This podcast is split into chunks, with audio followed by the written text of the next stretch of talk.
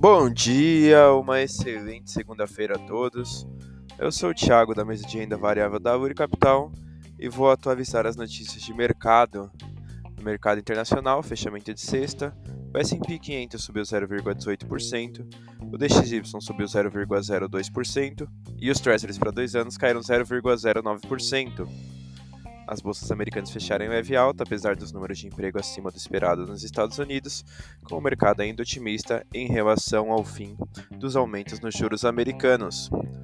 No mercado doméstico, fechamento de sexta, o Ibovespa subiu 0,61%, o Dow Food caiu 0,42% e o D1F27 caiu 0,20%. A bolsa doméstica fechou em alta, principalmente devido à forte alta do setor bancário e de Petrobras, que acompanhou o Brent. Vale caiu junto com o minério de ferro.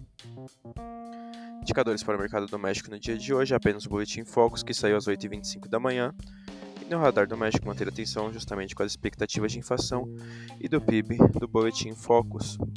Essas foram as notícias de hoje, desejo a todos ótimos negócios.